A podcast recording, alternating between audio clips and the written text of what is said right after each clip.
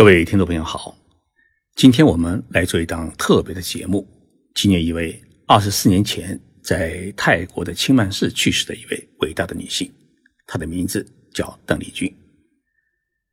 邓丽君与日本有什么关系呢？节目中啊，我会做详细的解释。这几天，我带了十几位在日本工作生活的《静说日本》节目的听众朋友来到了泰国，在清迈市追寻。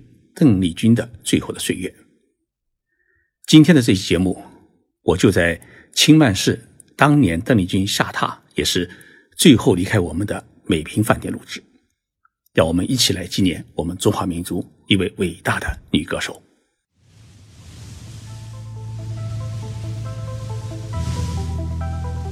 任你波涛汹涌，我自静静到来。静说日本，冷静才能说出真相。我是徐宁波，在东京给各位讲述日本故事。一直想去清迈寻访邓丽君最后的踪迹，这一次呢，泰国航空公司帮我实现了这个梦想。五月十七号深夜，我们搭乘太行的客机，从名古屋的中部机场起飞，经过了五个多小时的飞行，抵达了曼谷，然后呢，再从曼谷转机来到了清迈，邓丽君。最后走失的一个泰国的古城。对于我们这一代人来讲啊，邓丽君是一个特殊的存在，因为在大学时代听惯了革命歌曲，突然有了秘密之音，那种轻柔甜美的歌声，似乎让我们感悟到了人生除了革命，还可以拥有一种情怀。我在大学里面当班长，有一次啊，班里的文艺委员叫大家唱邓丽君的《美酒加咖啡》。最后呢，系领导把我叫去，狠狠的把我批评了一顿。他说啊，因为这里面涉及到阶级立场和思想教育问题。系主任说，就像将军出征必须听京剧而不能听越剧一样，不能让靡靡之音摧毁了我们的革命意志。老师的这句话，过去这么多年还深深的印刻在我的脑海里。一九九二年，我去日本自费留学时，行李当中就带了唯一的一张 CD，就是邓丽君在香港演唱会的唱碟。当一个人在异国他乡，没了革命斗志，多了点空虚寂寞时，我发现邓丽君的歌曲是一帖很好的安慰药。很有幸，我在抵达日本的第三年，有朋友呢带我去参加一个小聚会，我见到了一位大美女。这位大美女呢，就是邓丽君。当时的一种激动的手没有地方放的感觉，培养了我如今后代每一位自己粉丝的品德。现实中的邓丽君就像电视里面见到的那样，圆圆的脸，满是温情。她伸出手来跟我握了握手，那是一双很女人的软软的手。邓丽君的声音啊，是特别的甜美，属于轻柔型的。他说话时啊，偶尔会穿插几句日语。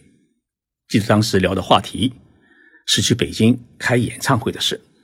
据说早在呃八十年代就曾经有过企划，后来呢，因为他说错了话，所以呢，在大陆举行个人演唱会的梦想一直没能实现。后来因为日本邓丽君歌友会会长杨志宽先生介绍，我采访了。被邓丽君称为是日本爸爸的周牧先生，当年就是周牧先生去香港听了邓丽君的歌，然后呢跟他签约，把他带来日本进行发展的。周牧先生告诉我，当时邓丽君在台湾和香港已经很出名，但是呢在日本还没有名气。唱片公司对邓丽君是很感兴趣，觉得在日本华人圈里面一定有市场，于是呢就派周牧。去香港直接的接触邓丽君。一九七三年四月，唱片公司跟邓丽君呢签了两年的合同。那个时候，日本大学生毕业的月薪是每月五万日元，但是呢，日本唱片公司给予邓丽君的是每月二十五万日元。周文先生说，邓丽君的耳朵真的很厉害。来日本的时候啊，她一句日语都不会说。但是到日本，他的日语进步是非常的快，发音也很准。几个月之后呢，他就会开口说日语，语感啊，真是他的天赋。邓丽君在日本的走红啊，是因为她用日语演唱了第一首歌，叫《空港》。这首歌呢，就荣获了1974年全日本的金唱片的新人奖。但是，邓丽君最走红的时期是在80年代的中期。他连续三次登上了日本的红白歌会的演唱会，像花木丰久等著名的作曲家为他作曲。我们大家所熟悉的《偿还》啊、《爱人》啊、《我只在乎你》、呃、别离的预感等新歌曲，都是在日本作曲。所以呢，这些歌曲呢，让邓丽君啊迅速红遍日本，成为亚洲的歌后。同时，这些歌曲的中文版也传入我们中国大陆，成为一代人的记忆。清迈是泰国北部的一座古城，它的发展程度呢仅次于首都曼谷。历史上曾经是属于兰纳王朝，后并入泰国后啊，曾长期作为泰王国的首都，至今呢还保留着很多珍贵的历史和文化的遗迹。到了八十年代后期，邓丽君呢身体出现了问题，尤其是哮喘开始产生，他离开日本去了欧美国家游学生活。但是呢，也是因为文化的差异啊，欧美国家无法让他获得有一份宁静的心灵，于是他重回亚洲，选择了清迈这座古城作为自己的疗养之地。为什么邓丽君会选择清迈？这个问题啊，我曾经问过周默先生。周默先生说，应该是那里的气候很适合他，因为清迈的天然。环境很美，平均海拔三百多米，是泰国的高原城市，气候呢也是常年凉爽，是著名的避暑胜地。应该来说是一个可以舒心的一个大哑巴。另外一个原因呢，清迈有许多古老的寺院，而且都很精致干净。泰国人是人人敬佛，但已经到了呃后来呢，他自己也十分的相信佛教，尤其是信奉密宗。周默先生说：“我想，常年凉爽的气候，又没有多少人认识他、打扰他，而且寺园的氛围又可以让邓丽君找到一处心灵的港湾，应该是邓丽君常去清迈常住的原因。”抵达清迈的第一天，我和我们日本的粉丝团们就来到了双龙寺参拜。泰国的寺院啊有许许多多，所以泰国呢有千佛之国的成语。清迈的双龙寺，因为它是金碧辉煌，而且还是由泰国的国王亲自创建而享盛名。相传创建于一二九零年，就是中国的元朝时期。这个双龙寺呢，呃，国王是捐出了两百四十多公斤的黄金，将其中的一座舍利塔包裹成了一座金塔，所以呢，整座寺院的所有建筑都修建成了金碧辉煌。双龙寺呢，就变成了一座金寺。双龙寺位于素铁山上，从市区坐蹦蹦车十五分钟就可以来到这座著名的寺院。双龙寺结构啊，呃，跟我们中国式的这个寺院有点不一样。我们中国式的寺院呢，是正山门、左右钟鼓楼、大雄宝殿，是一种层层叠进的架构。但是呢，双龙寺呢，它是以舍利塔为中心而建的一个建筑群。泰国呢有一点好，就进寺院地鱼的时候，也就是进了寺院大殿的时候啊，你必须脱鞋，所以呢，整个寺院就洗得很干净。我和我的伙伴们进了双龙寺，首先是围绕这个舍利塔转圈祈祷。寺院的僧人告诉我们。双手合十，必须要转三圈祈愿。我反正在这三圈当中啊，凡是想到的都已经拜托佛祖照应，包括我们现在在收听这一节目的听众朋友，我都为大家做了祈福。我想啊，当年邓丽君在这座舍利塔四周转圈时，她也一定祈祷了许多，而我呢，只是沿着她的脚印在跟着走。问了一位年老的高僧，我说啊，邓丽君当年最爱去的地方是哪里？他指引我说啊，是观景台。双龙寺的观景台，据说可以看到清迈市的全景。冥冥当中有一种说不出的缘。当我离开舍利塔前往观景台时，阳光当中啊下起了细雨。当我登上观景台，山下居然呈现一道艳丽的彩虹，而彩虹之间是否有数道光芒将天地连接。我双手合十，感恩佛祖，让我与邓丽君有一种奇缘重逢的感觉。望着彩虹和清迈古城，我想。当年邓丽君也一定是这样静静地看着山下的美景，陶醉在大自然的美丽当中。我忽然很理解，天下之大，他为何会选择清迈。只是没有想到，这里会成为他人生的终点站。抵达清迈的当天晚上，我们就住进了当年邓丽君下榻，也是他最后告别我们的美品酒店。第二天，我们迫不及待的去瞻仰邓丽君最后居住，也是发病离开这个世界的房间。接待我们的是比利先生，当时他还是一位二十一岁的小伙子，被酒店呢指定为是邓丽君的专属的服务生。邓丽君下榻的房间是位于酒店最高层的总统套房，房号是一五零二。房间内有一个大客厅。一个大卧室和一个化妆室和洗漱室。邓丽君第一次在美平局酒店呢是居住了两个多月，第二次住了将近一年，也就是一九九四年，她几乎都在这个酒店里面度过。最后一次入住是在一九九五年的四月。邓丽君每次入住美平酒店，哎，并不是只有她一个人，而是她带了她的法国的小男友保罗先生。邓丽君去世以后啊，外界对于保罗多有非议。但是呢，比利先生告诉我一个秘密：邓丽君在清迈期间，每次从酒店外出时啊，她总是和保罗是手牵手，自己呢也从来没有见过他俩吵架。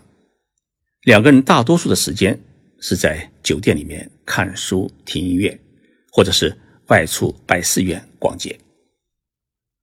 在一九九五年的四月。他们最后一次入住美平酒店的一个下午，邓丽君和保罗呢，特地是约了酒店的一辆香槟轿车，前往清迈的松德寺。在大殿内，在泰国最大的青铜佛像前，邓丽君请主持和尚为他们主持了订婚仪式。香槟专车司机见证了两人的订婚仪式。回来以后啊，告诉了酒店的员工，大家开始叫邓丽君为是。保罗夫人，比利说啊，两人真的是要结婚的。在比利的眼里面啊，邓丽君是一位十分亲善的人，对待酒店的每一位工作人员都十分尊重，而且很低调，也从来不张扬。他说话呢是细声细语，声音是十分的甜美。比利每天呢是负责给邓丽君和保罗送餐。送鲜花，还要洗衣服、买东西。比利先生呢，每天负责给邓丽君和保罗送餐、送鲜花，还有洗衣服、买东西。他说，邓丽君最喜欢吃的泰国的饭菜是菠萝饭，还有是椰奶鸡蛋汤，还有芒果。最喜欢的花是百合花。所以啊，每次邓丽君入住酒店之前，酒店呢都要准备好多的百合花，放在客厅和卧室里面。让邓丽君一走进客房就能闻到百合花的香味，有一种回家的温馨感觉。刚开始的时候啊，邓丽君每次见到比利都是用英语打招呼，时间久了以后，两人就变得熟悉。邓丽君开始教比利呢学中文和日文。比利学会的第一句中文就是晚安，第一句日语是 “ohayo gozaimasu”，就是早上好的意思。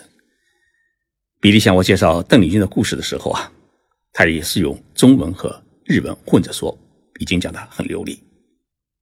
比利说，邓丽君走了以后啊，自己是继续学中文和日文，因为酒店里来的客人啊，最多的是我们中国人和日本人。五月八号，北平酒店呢，迎来了邓丽君逝世二十四周年的忌日。那天啊，酒店又买了好多的百合花。比利呢，是亲自把一五零二房间重新换上了鲜花。他说啊，换鲜花时啊，我总是很轻声，是否能够感觉到邓丽君还在？她在卧室里面睡觉。十天以后，也就是五月十八号下午，我和我的伙伴们走进了一五零二房间。已经守护了这个房间二十四年的比利先生呢，哎，带着我们去参观了邓丽君的房间。比利说，除了地毯和电视机换过，这么多年来，这个房间里面一直保持着当年邓丽君入住时的原貌，所有的家具、床、沙发、餐具都是邓丽君用过的原物。邓丽君每次来清迈啊，都住在北平酒店，而且都住在这个房间。从一九九三年到一九九五年，邓丽君和保罗在这个房间里面前后生活了大约一年零三个月。中间呢，只是因为工作或者更换签证的需要，短期离开泰国。大部分的时间呢，都在清迈度过的。我忽然想起，在一九九四年在东京见到邓丽君时，她应该就是从这个房间里面离开。从曼谷转机飞往日本，举行了最后一次演唱会。悲剧就发生在一九九五年的五月八号下午。比利说啊，当时他在十五楼值班。邓丽君有一个习惯，每天的傍晚在天气凉爽时，都和保罗一起出去散步。而出去散步之前，他都要洗一次澡。比利说，那天啊，邓丽君洗澡时。保罗出去给他买西地和水果，他在电梯前还和我们打了招呼。大约是在十六点半许，也就是下午四点半许，邓丽君呢突然的出身裸体的从房间里面窜出来，他手啊没有扶住服务台，一头倒在了地毯上面，脸还未死摔破。有些人看了邓丽君的遗像，认为她的脸是被打的。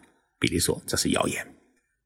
十五楼是贵宾层，电梯前呢有一个 VIP 的服务台，当时有两名女职员在那里值班，而比利呢在服务台后面的一个休息区里面。比利说，突然听到扑通一声，邓丽君呢冲出来倒在地上，我们都吓坏了。两名服务员呢赶紧找来浴巾，把邓丽君的身子裹起来，并把她扶到服务台边上的椅子上坐好，而比利呢。赶紧给酒店的总经理打电话，总经理马上赶到，看情况不妙，立即叫救护车。但是呢，救护车是迟迟不来，酒店经理立即决定用公司的汽车送邓丽君去医院。从邓丽君倒地到最后他被呃送往一楼，大概是十五分钟时间。他被比利和服务员抱着。坐员工专用的电梯下到一楼，酒店经理还有一位酒店的门童，还有一位女职员一起来护送邓丽君去医院。在去医院的路上面，邓丽君还一直很痛苦的、很轻声的喊“妈妈”，但是门童握着邓丽君的手啊，感觉到他的手是渐渐冰凉。当时正好是下班的高峰期。而而且那个时候的清迈呢，交通十分的糟糕。本来只需要五分钟的时间，那天骑车开了二十多分钟才赶到医院。虽然医院也进行了各种抢救，但是呢，未能挽回邓丽君的生命。她终年四十二岁。比利说：“其实啊，邓丽君的身体很健康，只是有一点哮喘而已，平时根本感觉不出来。”比利最后悔的是，他那个时候太年轻，他不知道如何急救。他说啊，邓丽君的真正死因是哮喘引起的心脏病的突发，而不是哮喘窒息，更没有网上所说的邓丽君是从房间里面爬出来的事情。保罗是下午五点多钟才回到酒店的，当听说邓丽君被送往医院以后，他懵了，赶紧赶往医院，赶到时见到是。邓丽君的冰冷的躯体。泰国的警察很快就来到了酒店，并对房间进行了侦查。医生呢，也对邓丽君的身体进行了检查，最终还原了邓丽君去世的经过。这个经过呢，应该是这样的：邓丽君在淋浴时啊，他突然是哮喘病发作，他第一时间是冲出了洗浴间，到洗浴间面前的化妆台上面去拿可以缓解哮喘的一个喷雾药剂，但是呢，化妆台上面是没有这个喷雾药剂。这时候呢，邓丽君已经感到非常紧张，她感觉到自己的生命到了极限，于是呢。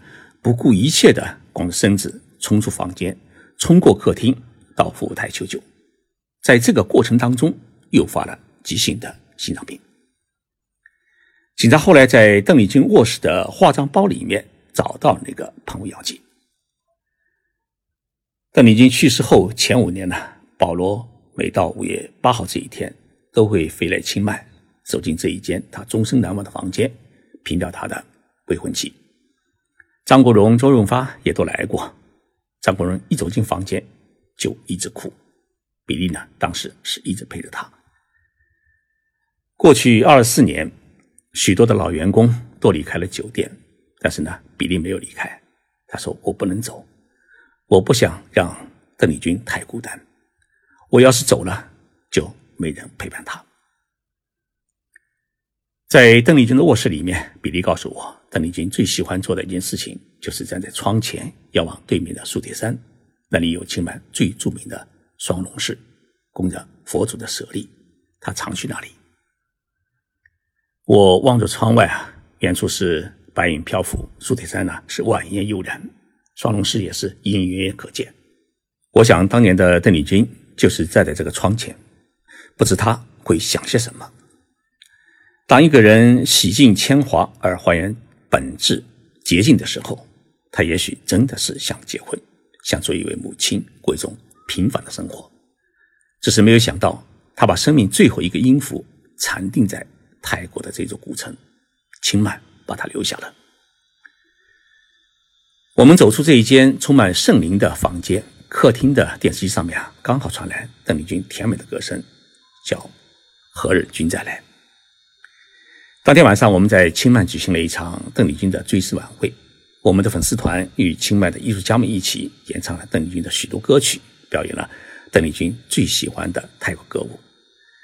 当写满祝福的气球升上天空，当充满祈愿的水灯放入河流，我们知道，邓丽君一定在天国啊微笑的看着我们，因为当晚的月亮是特别的圆，特别的亮。谢谢大家收听这一期节目，我在泰国的清迈，在邓丽君去世的酒店为大家播报，让我们一起来怀念她。